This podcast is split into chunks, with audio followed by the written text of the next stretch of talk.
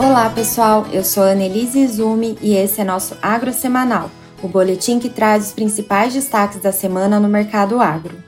Começando pelos grãos, a soja apresentou estabilidade de preços na semana em Chicago, fechando essa quinta-feira em 14,48 dólares por bushel, com a ausência de novidades do lado dos fundamentos.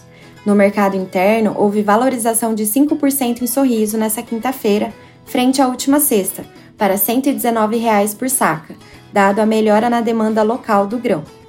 O milho em Chicago encerrou a semana em alta de 1,7% para 6,46 dólares por bushel, com o mercado acompanhando o recrudescimento do conflito no Mar Negro e o possível impacto nas exportações de grãos ucranianos. No Brasil, mais uma semana de queda das cotações do grão, com desvalorização de 1,3% nessa quinta em Sorriso, frente à última sexta, para 41 reais por saca, seguindo o aumento da disponibilidade interna e a falta de demanda. No mercado do trigo, os preços na Bolsa de Chicago também ganharam tração em função das incertezas do acordo do Mar Negro com as reverberações dos últimos acontecimentos do conflito na região. O bushel do cereal encerrou a quinta-feira cotado a 6,31 dólares, alta de 1,9% na semana. No Brasil, a combinação do real mais forte e com os fretes em patamares elevados, diminuem a paridade de importação e impactam o mercado local, além da baixa liquidez.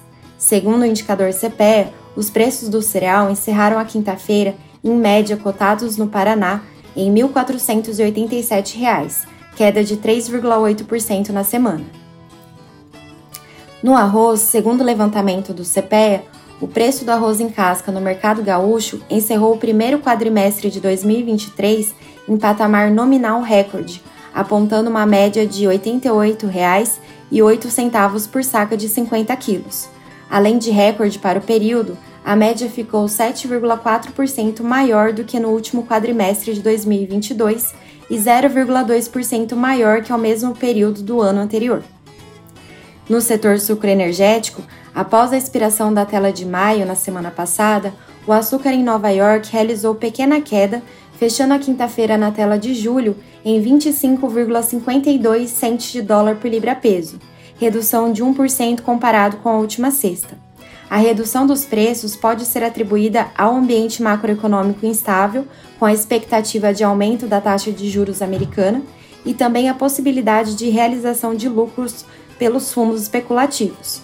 Apesar disso, as cotações continuam em patamares elevados, com fluxo de comercialização apertado, principalmente com a última redução de estimativa de produção do açúcar indiano, divulgado pela Associação das Usinas de Açúcar da Índia, que passou de 34 para 32,8 milhões de toneladas, queda de 3,5%.